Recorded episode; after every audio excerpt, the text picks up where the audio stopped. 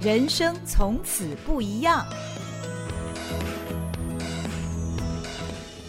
Hello，大家好，欢迎您来到《人生从此不一样》，我是赵新平。今天我们请到的来宾是资深媒体工作者，谢谢新平好，非常棒的文字工作者，五年内出了四本书，不得了啊！他是高艾伦，艾伦姐你好，你好，你好，新平你好，谢谢能够来上你的节目，不容易啊。哎、今天请到艾伦姐，我真的好高兴，因为她在这个。演艺圈在影剧界的这个分量十足，我们光是看他最新的这本书里面呢，就有李烈、有邱泽、有郎祖云、有这个谢盈萱写的序，哇，真的是不得了。那艾伦姐呢，过去历经了《民生报》、是《新报》、呃《大成报》，你你想得出来的那些影剧版，而且是非常重量级影剧版的报纸，嗯，他都担任过这个总编辑的工作啊。现在是以笔耕为主，对不对？对，您的生活现在都在书写。对对对对，所有、嗯、所有如果算是列入工作项目的话，大概都是跟写字有关。嗯，喜欢文字，对，喜欢阅读，喜欢文字的结果就是你对数字会有很大的问题，好像就是就是没有办法相容的。嗯，呃、好，好像是很多人都是这样状况。他如果喜欢文字、擅长文字的时候，他在这个数字上的这个所有的表现跟认知都会出现大问题。我深有同感，因为我就是这样的人，好可怕。你知道后来我对那个数字的那个感觉是越来越越糟糕。以前以前。其实，在编辑部工作将近四十年，没有这种感觉，因为实际上需要用到数字的事情还真真的不多。后来还有一个工作位阶的改变之后，我们也会要接触到很多业务部啊、管理啊、呃财报啊。哦，那个很可怕。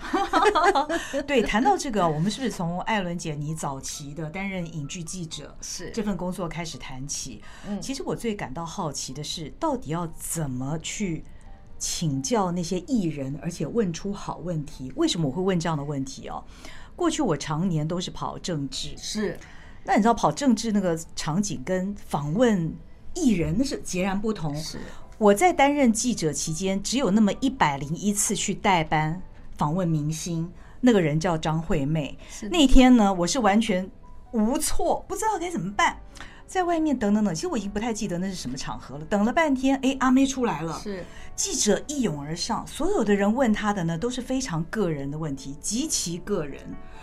不要说是他的什么身材啦、呃 发型啦、今天的服装啦、最近的恋情啦，反而作品他最近的表现谈的比较少。所以当时我觉得我处在那一群记者当中。其实那个时候我也不是菜鸟了，但是我顿时不知道自己该问什么问题，那跟我们跑政治新闻的场景截然不同，所以我很想请教，觉得我们水水平很差。我我倒不这么觉得，我反而是觉得，因为大家你从读者、从乐听人的角度，其实大家就是想知道偶像的生活，想知道偶像的另一面，所以你一定会问他非常个人的问题，但是该怎么问？你又不显得冒犯，你又能够挖掘到那个深度故事，我想艾伦姐你一定很有心得，对不对？嗯，其实也没有什么特别的心得，我就觉得我我可能跟人很好相处，而且我很喜欢跟人接触。那说先了解一下人家的背景，或者你今天想谈的主题是一个什么东西，那周边相关的事情可能都可以慢慢聊到。就是我我是愿意花时间，还有一个以前的要谈论的事件内容跟现在可能会还是会。有一点差别了。虽然影剧新闻在一般看起来它不是一个深度新闻，但是我们希望还是能够把它做出一点呃深度跟文化。嗯，对。那像你们跑政治路线，当然就不一样。你说离开这个主线之后，有很多事情可以做，然后你们学到的那个知识也好，社会关系也好，跟人家对应的进退，跟我们做影剧可能不一样，因为影剧太生活。其实，从一个影剧路线的记者，如果他对自己的工作没有太大的期待，也没有太大的努力，甚至于对呃所有周边的事情的都没有另外的一种观点的话，也许从影剧路线的记者退职下来之后，最大的深入就是。也许有人会羡慕，可能就是上节目去讲很多、oh. 非常隐私的东西，那个那个通告费是很好的，呃，那大概就呃做影剧到后来常常会是这样。好像从来没有看到艾伦姐上那些节目哎。呃呃，不上，从来不上。但是我我我的拒绝也是非常委婉的。我说、嗯、啊，我记性不好，嗯、或者说是实际上我跟很多艺人朋友都没有主动来往，所以我也不。不记得很多事情，而且事实上我是不大主动来往，尤其是你知道，我们通通都是在同一个年龄进入这个行业，他们进呃演艺事业，我是到了新闻工作，所以我们年纪很接近。但是你知道，历经三十年之后，每个人的在这个社会上可能够拥有的资源条件背景或者生活阶级，通通都是不一样的。在我的立场来讲，我就是被动。嗯，找我我很开心，没有找我也没关系，我几乎不主动找，越是知名度高的越越不去找。嗯，对，那大家在一起讲话呢，也没有什么拘谨的。我笑，有一次我后来六年前搬到基隆去，哦、有一天我从基隆刚好坐这个巴士下来，在基隆路下车，嗯、一下车就接到电话，有两个妹儿，你，这个影剧圈有三个，张艾嘉叫呃小妹儿，小妹儿、呃，对。呃，吕秀玲叫小妹，小妹，彭雪芬叫美眉，对，所以有三个都是妹，对对，都是这。还有我一下车的时候，呃，彭雪芬打电话来。你在哪？我说我刚下车。他说：“哎，妹儿回来了，我我们现在要吃饭，我我我叫司机过来接你。”我说：“不行不行，我今天不行，穿的跟个叫花子一样。”他在那边就笑说：“哎，你每天都穿的跟叫花子一样。”我要讲的就是说，我们之间在一起是非常自在的，可是我们见面的密度并不是很高，因为我说过，在我的立场来讲，我都是被动的哦，因为我觉得你去想这个彭雪芬，人家是现在是。夫人了，对，那然后张艾嘉也是金马奖什么各式各样奖项的主席了，影后了，所以在我的立场，他们找我，我就真的也很开心，就是他们心中还会有我这个朋友，可是我尽量避免找他们。嗯，对。但是我还是忍不住很想问的，因为有很多人问艾伦姐，就是大家都知道您是林青霞的好朋友，那么林青霞对我们每一个人来讲，那都是遥远的巨星，是是啊，我们就会很好奇，就是艾伦姐，你跟她怎么会有这样的交情，而且一直到现在都是这样？哎，对我，我想的，我刚刚前面引述两位朋友，现在在聊到青霞，也是一样，我基本上也。不会主动主动的去找青霞，但是比如说我很多年前我要去香港的话，我会说，哎，我大概几月几号到？他说，哦，好，我来安排一下。然后我记得那个时候最早的时候。还他叫司机来接我，那是我第一次坐劳斯莱斯。对，可是我们在一起真的是非常自然。哦，你看我说的这三个朋友，在演艺界都是很有地位的，非常有分量。他们从来我不会看到他们带珠光宝气的东西，他们常常出来就是食指干干净净的，就他们他们不戴首饰，也也不戴金金调调的东西。嗯嗯。对，那我跟他们相处就这样。那然后谈到青霞，其实我我也有一个障碍。我怎么说呢？嗯、我就像以前，呃，我第一次离开《民生报》的时候，我就突然想到，嗯、我怎么没有自己的名字呢？因为我只要拿起电话，喂，啊、呃，我是《民生报》高艾伦，我就笑。我名字是我日本名字啊，我有六个字，我的全名叫《民生报》高艾伦。那我 我是有一点在性格上会有一点那个。嗯嗯阿里不达这些事情，我就会我就会开始想，我是谁呢？嗯，那然后这几年在写书的时候，因为第第第一本书的时候，青霞帮我写了一个序，写的真的是非常好，很生动，因为。他的写法简直就是爆料一样 啊！大概人家可以看得出来，我们之间在过去曾经在相处上是非常亲密的。反而他爆你的料，对，我就说他他写完之后问我说：“哎，这样写会不会不好？”我说：“对我不会不好，我是百无禁忌。”我说：“对你不好，因为人家觉得你在爆我的料。”他就哈哈大笑。对，那。我后来就是，我常常上节目的时候，或者说接触到任何呃，不管是平面还是立体访问的时候，大家都会说：“哎，林青霞是你的好朋友。”最近我就开始有老旧的那个观念又出来，就就像当初我离开《民生报》的时候，我没有自己的名字，我的全名就是高艾伦，《民生报》高艾伦。那我现在常常走到哪里去，连一般朋友介绍都会说：“哎，他是林青霞最好的朋友。”我又觉得我失去我自己的名字了哦，嗯，我不是自大。我我我在很多地方就是说，呃，我自己对人生的看法，我我是一个性格独立的人，而且我一直在呃，在这一方面我是。确实很确认自己，就是说，哎，我希望我就是高艾伦而已。你喜欢我，就是因为我是一个单纯的人。我就是可能没有背景，可能没有才华，可能没有擅长的事情。可是，在任何时候，你只要跟我相处，你是舒服的。那我就希望我的名字跟我的人是独立的。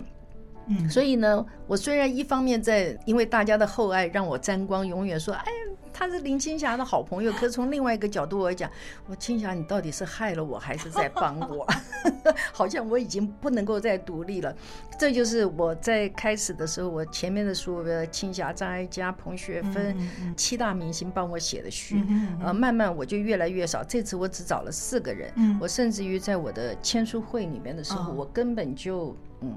没有邀约演艺朋友，因为就是可能我的心情上就是我希望我是一个独立生产文字作品的人，我希望我在这一部分的性格跟我的表现方式，它是非常的独立的，而不是让我去攀附。我有这么多好朋友，因为他们很爱我，他们很支持我，他们很帮助我，我就一直依靠他们。我并不想这样，对，大概就是这个心路。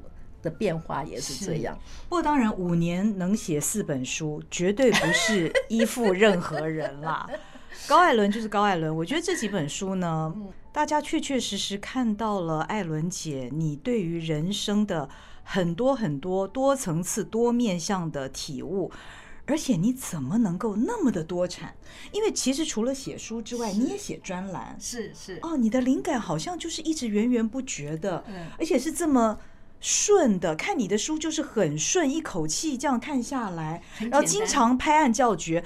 我跟各位听众讲啊，艾伦姐的书不是什么心灵鸡汤哦，她有的时候是一记警钟，她敲你啊，敲你的脑袋，让你一下子啊。那有时候讲到自己那个痛处，觉得哦，艾伦姐这真的是经典名言，我我随便翻哦，这。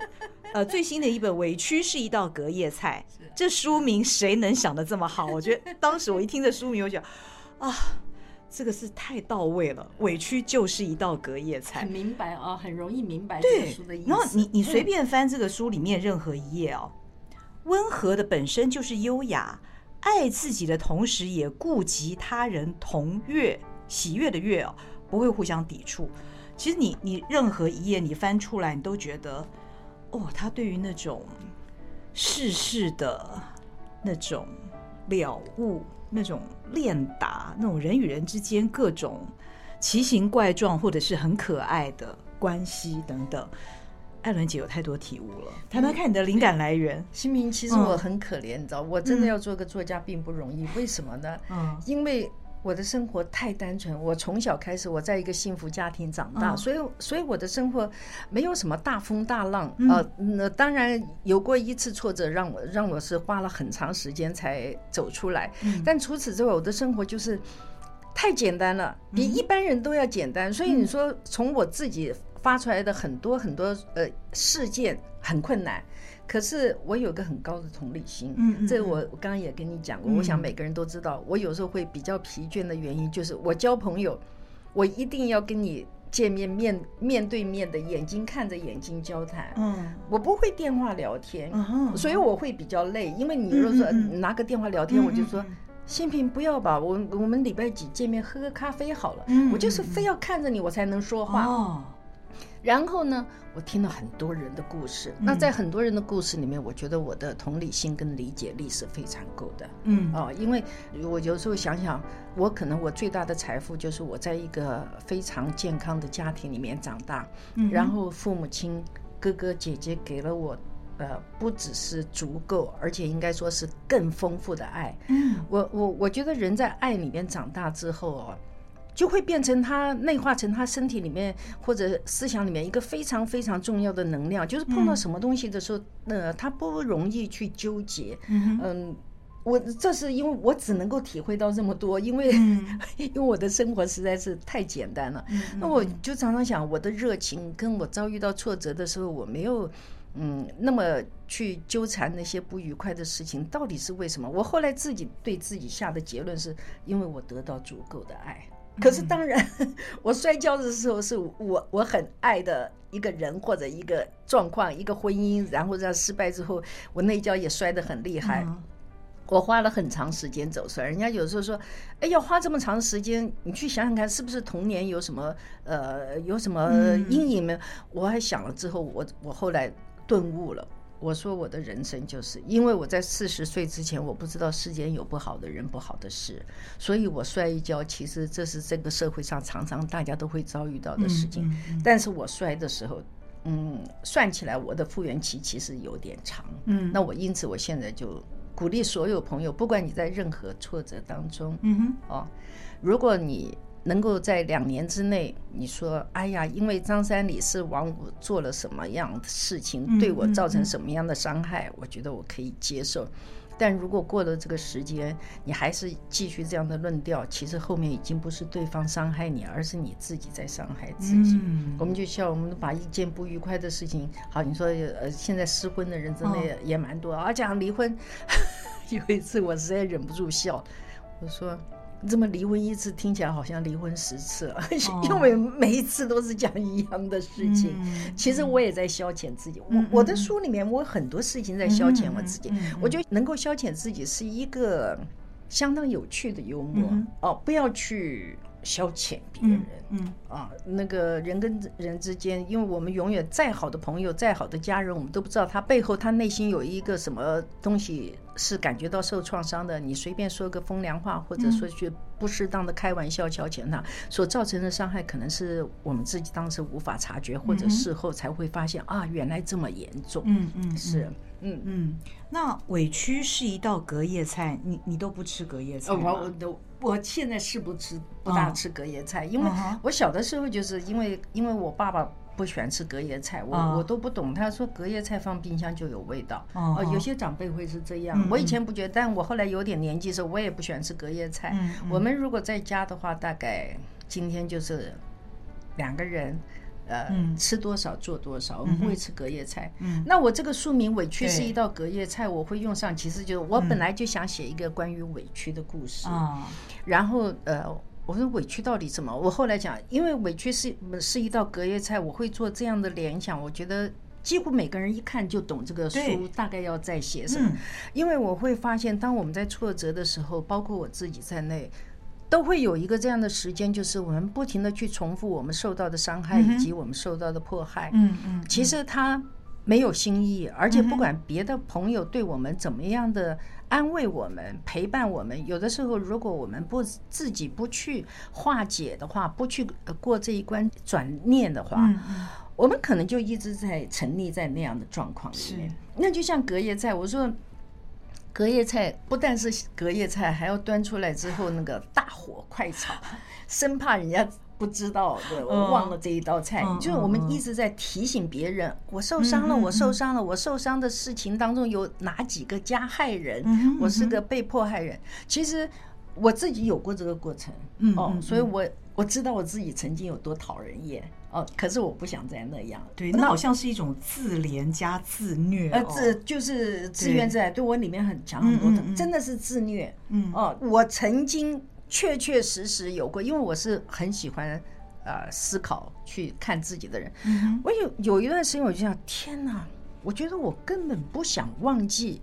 属于我的不愉快，嗯，我有的时候去讲，不停的讲，其实我不是在发泄、倾诉或者告诉别人我有多大的委屈，我实际上我觉得我在不断的提醒自己，我不能忘记这件事。我不能忘记这个伤害，因为相对我们说痛乐并存，就是你又痛苦又快乐。我就会觉得，如果我不经常去提这个事情，我就会忘了我的痛苦。当我忘了我的痛苦的时候，可能以前的快乐也不存在。嗯，你说我够不够怪？我是真的这样子想我自己。后来我就很有决心的那个。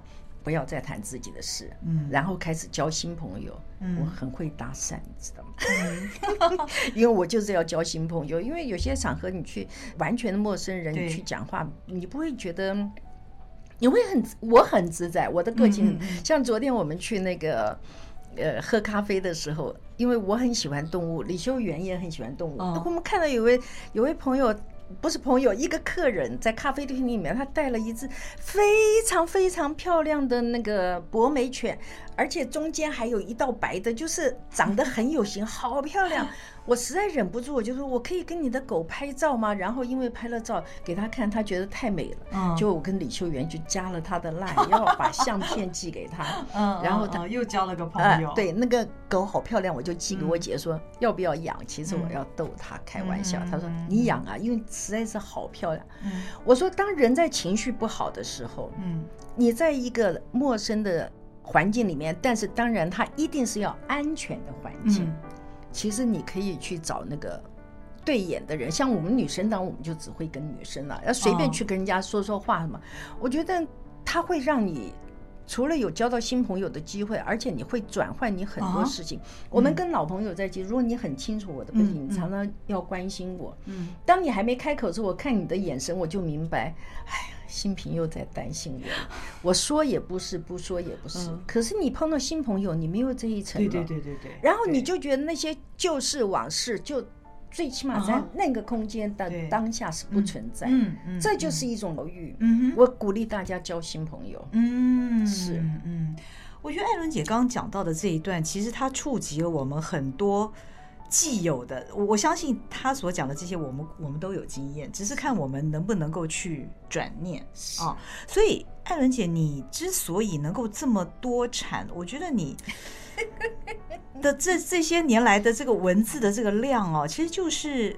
一次次的跟人的接触，或者是跟自己的对话，以及你把每一次的场景，你应该是一个很细腻的人，所以你都把它记录下来，对不对？嗯嗯，对我我就是说我可能我想事情方式，人家有的时候就说，像我以前的小同事，哎，高姐一天都讲的形而上的，听都听不懂，他们太年轻了 啊。对，我不见得记录，但是嗯，很可能。对方讲了一句什么话？哎，我被这一句话打动，我可以去把这一句话解析，然后再把它重组。我觉得可以用对方的一句话，可以创造一个很好的一个完整的呃逻辑概念。嗯，事实上，我们跟人交谈的时候，嗯，听起来有些事情只是插科打诨，嗯、这个没有什么太大意义。不是，常常有些话，嗯，你把他那个话深入一点去想之后，他会发展出一个。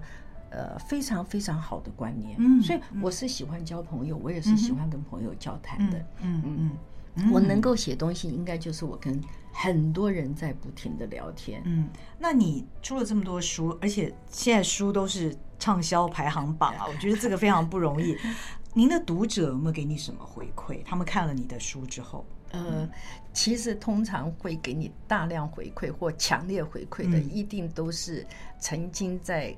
刚好在看这本书的时候，他的情绪有极大的起伏，或他遭遇的事件正在让他不知何去何从。你讲中了他的心了。对，那通常强烈反应的。哦，都是这样的读者，嗯嗯嗯嗯。嗯，会从脸书上的 message 发信给我，哦，也有时候我在演讲的时候，我也会把我的私人的 line 呃呃做好条码，他们可以直接扫进来，所以我跟这样的一对一在文字上的交谈我是做得到，但是你若我会看到有很多那个电话响了，那通常我是不接的，嗯嗯，因为我说过，我连跟我朋友我都不会电话聊天，我更不可能跟陌生人电话聊天。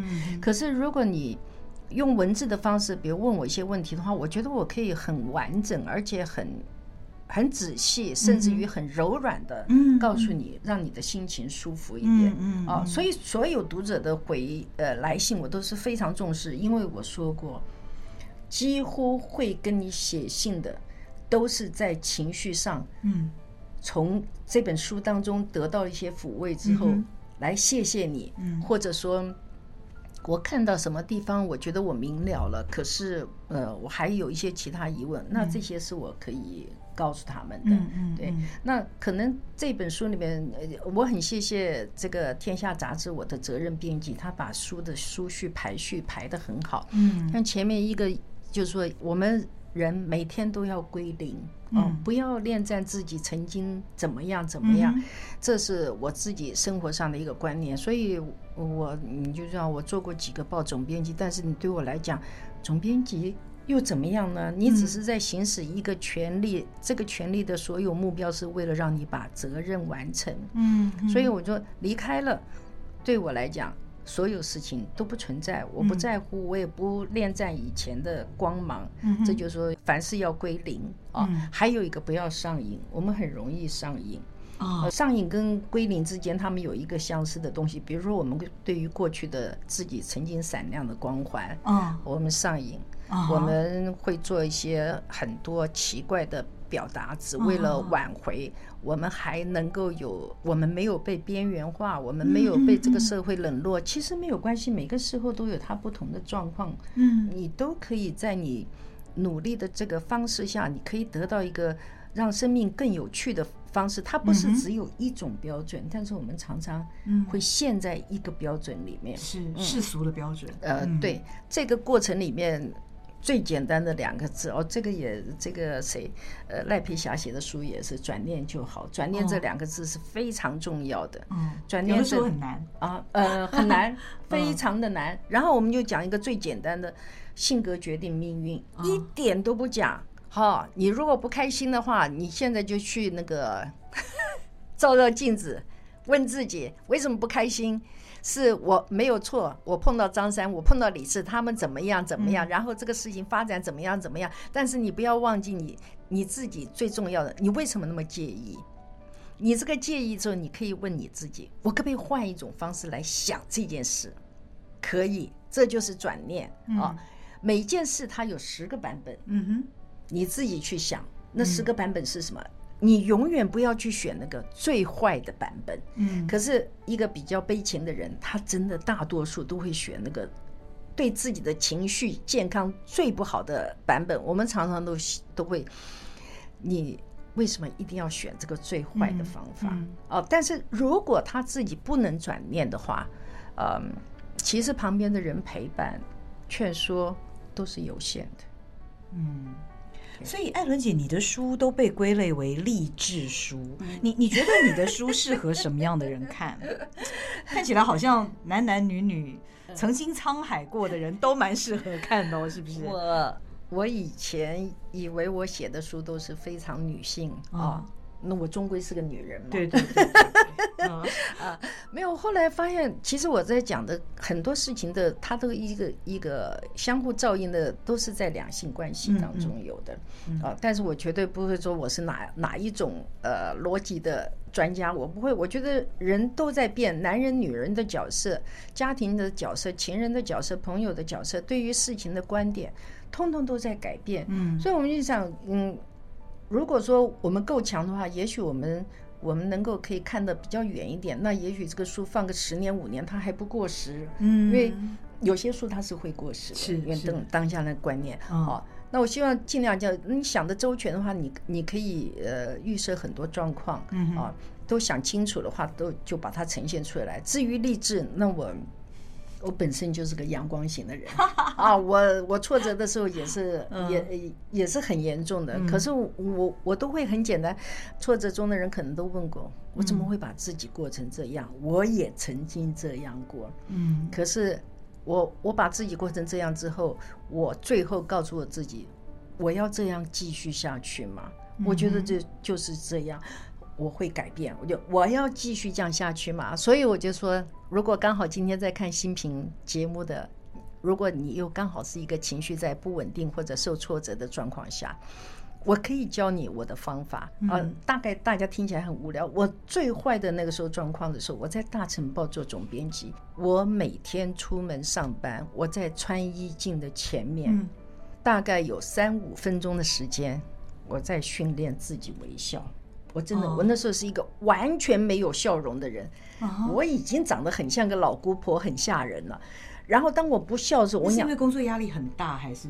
不是，那就是我整个人生在受挫折的时候，哦、那是我最呃，我人生当中最不好的，大概、嗯、大概是四十三岁到五十岁左右。嗯，所以算起来也是八年到十年。嗯、我就常常跟大家说，生命诚可贵哈，嗯、不要浪费你的青春岁月，嗯、因为。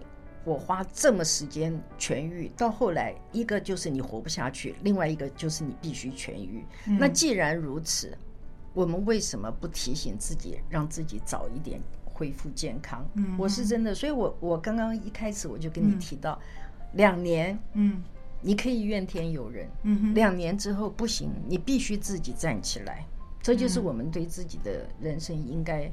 应该有的责任态度。嗯，但艾伦姐，我能不能问你一个问题？就是百无禁忌，请问，就是你你这么这么练达，你对于人世间的这么多事情，你都看得这么通透，是，但是你仍然为忧郁症所苦吗？哦，忧郁症这件事情，我在呃《忧郁症》这本书里面我也有写到，嗯、呃，并不是一个乐观的人或快乐的人，他就不会被忧郁症找上。嗯啊。我的说的不是医学的专业，但是我在这个整个经验里面，那我跟医生聊的时候，他们也也认同我的我的观点。我说忧郁症的来源有三个，一个就是生理性的，嗯，一个是呃心理性的，另外一个是环境因素。哦，生理性就是最简单，可能你身体里面缺了某一种元素，哦，那心理性的就是可能。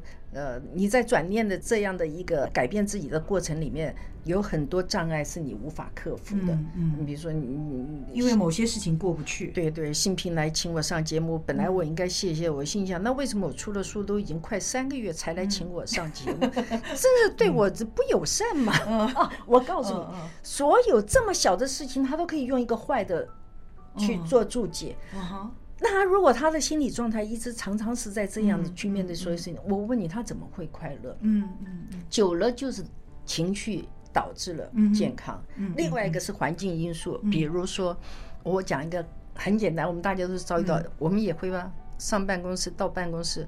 你有一个特别不喜欢的人，你每天想到说要要去跟他见面，你进办公室要看到他，你你都想不要上班，或者说你对面邻居住了一个 很可，看他在笑，住了一个很可怕的邻居，你要出门前你一定要用你的电眼先看一看，不要他刚好站在电梯前面，你也不敢去跟他打照面，很可怕。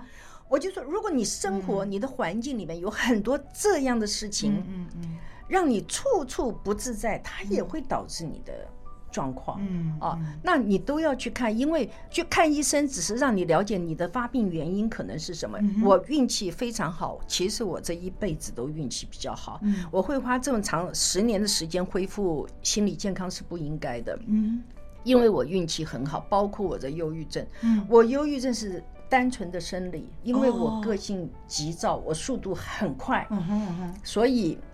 我容易焦虑哦，就是这件事情可能人家做要二十分钟，我觉得这明明是五分钟就做好的事情，我就急，然后焦虑，焦虑之后你会造成你可能荷尔蒙的分泌有问题，比如有有所谓多巴胺啊、快乐荷尔蒙啊，当这些都不分不分泌的时候，你会。没有愉悦感，嗯哼，呃，就所有开心的事情到你面前之后，其实你是一个无感状态，嗯，因为你的传导出了问题，因为生病了，这真的是生理的，嗯，所以我运气很好，我吃了这个补充血清素之后，嗯，我在吃药吃一个月的补充血清素之后，我的状况就可以稳定，嗯嗯嗯，对，但是有更多的人他运气是不好的，嗯哼，在补充血清素之后没有明显的效果。就会要遇到不停的换药，嗯，不停的去找原因，嗯嗯嗯，那因此有些忧郁症的病友可能终身都在服药，然后终身服的药都没有办法减轻他的症状，嗯，这真的是运气比较差一点了。嗯，那呃，我是鼓励第一个你要有病耻感，如果你你觉得你的不舒服，你的心理状态的不舒服是超越你呃跟你的个性已经不符合了。嗯因为我就会病识感强，我觉得这不是我的作风，我不是这样的人，我都会告诉自己，我不是这样的人，我怎么会做这样的决定？所以看医生是重要的哦，去听听一听医生帮你做的分析跟帮助。那有人说，忧郁症不要看医生，看了医生之后不能吃药，吃药之后就出状况。说所有社会新闻里面，只要发生那个人选择了激烈的手段做了一些事情之后，都说是吃了忧郁症的药。我觉得我也是吃了忧郁症的药，但是我我我觉得我可以做一个正式的解说哈。嗯吃忧郁症的药不会让你出状况，嗯，但是你随便乱停药，你会出状况，嗯，因为当你的情绪不能控制的时候，药物来补助你。可是当你没有完全好的时候，你去停了这个药，嗯，很简单，你那时候心里面念头有些坏念头哦，你原来没有力气做，可是因为这个药物对你的支持，让你有力气去做了，那就不行。哦，像我第二次发的时候，我很，我是从在吃饭的场合赶回家，然后跟我先生说：“你赶快给我挂号。”我说我很不好，我我我很多坏念头，这就是我的病史感。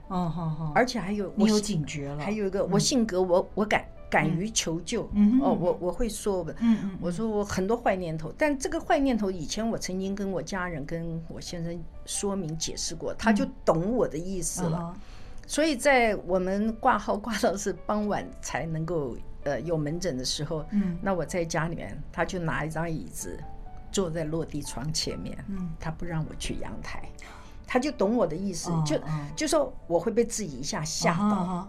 可是你知道，有些人他出现一些幻觉、嗯，幻听啊，他并不知道，他没有这个认知。可是我我会觉得不对，这不是我，这不是我，这不是我，我会警告我自己。所以看医生吃药非常重要。呃，我我我认为是重要的，嗯，而且是必须的，嗯哼。可是你如果要去看医生，真的要听医生的话，嗯，不要乱停药。一直讲忧郁症的病友不要乱停药，这是最重要的一件事。嗯嗯，对对。那艾伦姐，现在您的生活写作是占了一个什么样的位置呢？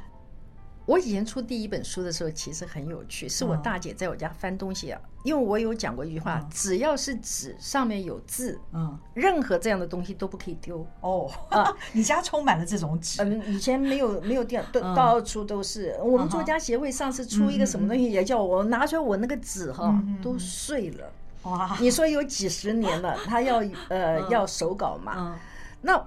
我是随时写，随那那以前还不是有电脑的时候，嗯、我就是到处什么抽屉里面都有纸，然后写了拿出来看，也不知道是自己写的，嗯啊，都忘了。对对对，后来就那现在又好，刚开始用用电脑写，呃用呃刚开始用电脑写的时候会不习惯，觉得会打断思路。嗯、现在习惯了，根本都不会手写东西了，嗯、很多字都写不出来了。那。这两年更好，会用手机来写了哦，那就那就很好。如果你该不会随时随地都写，太方便了。呃，对，会，但是也有发生过有一次，因为呃手机写记事本里面不会算字数，然后有过一次，我不知道是写了太多没有先预存，啪嗒跳掉。哎，那那那真是，我想所有写作的人，这都是一个 最大的悲剧。你知道，它可能会造成你一两个月都没有办法动笔写东西，而且那种。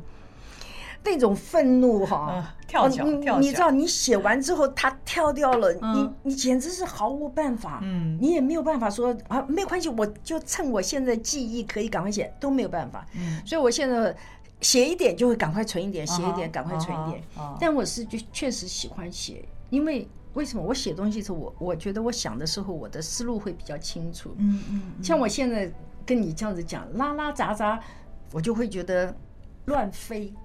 没有系统，嗯，可是如果我写东西，我觉得我会有系统。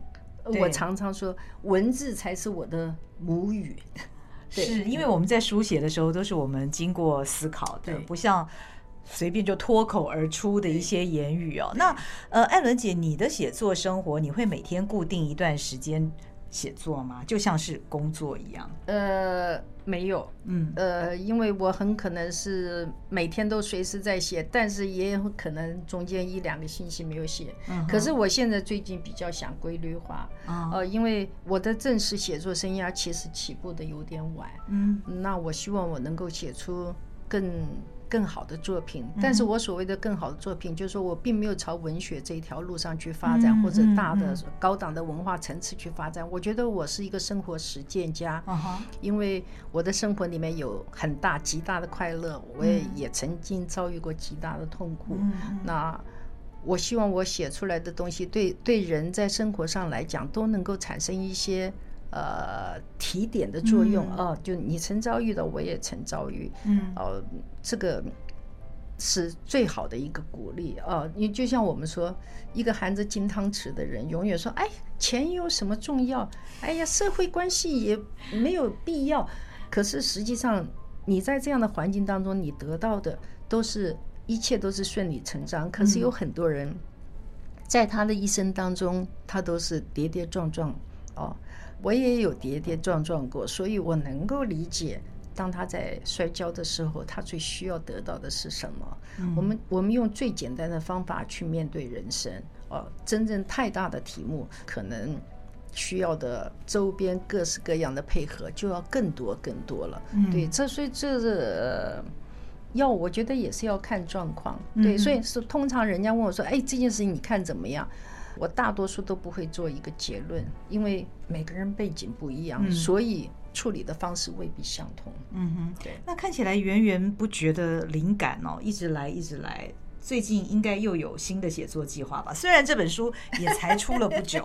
对对对对对，那个我们四四月十五号做那个新书发表会的时候，天下杂志出版社总编辑就跟我说：“艾伦可以准备下一本书。”然后讲完之后就说：“不行不行，要慢一点，这本书才刚刚刚出来。”哎，对我就很开心。嗯呃，我觉得写作对我来讲，其实有我自己疗愈的作用，嗯，因为我写作的时候，我可以去看我的人生，嗯哼，我可以去看我跟别人的关系，也因为我要写作，所以我在很多事情，我跟别人的应对上，我就会格外的用心，格外的去。从不同的角度去理解别人的挫折。嗯，除此之外，我必须大量吸收东西。嗯哼，所以我也喜欢读书，我也一直在鼓励阅读。你你知道，在台湾这个卖书这件事情已经是不容易了。哦，超难啊！还要遭遇到一个问题，人家说书书书打麻将，这过年不能送书，平常不能送书，也不能叫人家买书。哎，有一次我就找了所有的，我说你现在只要看得出来的，所有的。世界级的大佬，不管是财经的，不管是科普的，不管是电商的，每一个你叫得出来名字的大佬们，都永远会加一句：“请多阅读。”嗯，甚至于包括呃，巴菲特会说：“哎，我当初会做了一个什么正确的决定，是因为我看了谁的书。”嗯，啊，这个梦想家，大家说他是世界疯子的这个马斯克。嗯。他曾经一个礼拜读了五十几本书，哎，他们都是非常非常的鼓励的。但我们常常会讲，哎，我说只不过因为呃，输跟赌的输赢两个字相同，就造成这个行业另外格外的困难。我说这实在是太不公平了，所以我每次都要来开始找这些反证。那个后来我我也熟悉我，因为我常常会起一些读书的群组，这一次取的最怂就叫做。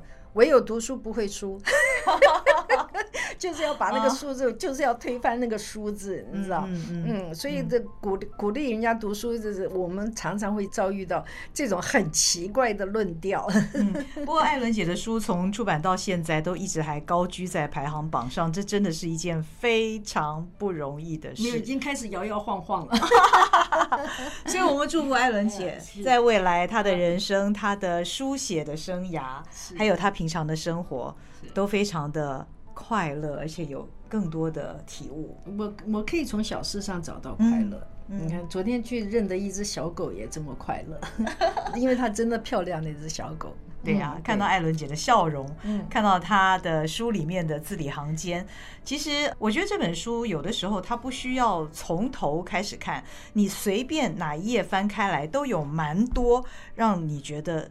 深得你心的那种句子在里面，所以大家可以看一看。委屈是一道隔夜菜，同时也提醒自己不要吃隔夜菜哦。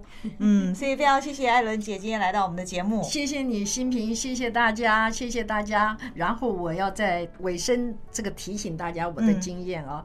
好的微笑，快乐的生活就是你最好的风水。我说过，我在最不好的时候，我每天上班前真的对着镜子训练微笑，嗯、到最后，他一切都是如此自然。嗯、啊，笑成了我非常舒服的一个。我每次给人家照相的时候，人家都笑，还没开始照你就在那儿笑。我说对呀、啊，给你们照相很快乐。嗯、记住，多微笑，不要不要苦着一张脸，越苦啊，跟诉苦一样，越诉越苦。开心，开心，它是一种非常奇怪的能量，它就会产生在在你的脑海中产产生某一种记忆，嗯，它会让你有一个所谓吸引力法则，一些好的东西都会发生，嗯、真的是这样。不能同意更多，对，对，就让我们笑着结束我们这一集。听完之后不要忘了，你也要一直笑哦，笑着笑着你会真的笑了。嗯，是，谢谢艾伦姐，谢谢，谢谢，谢谢，谢谢，拜拜，我们拜拜。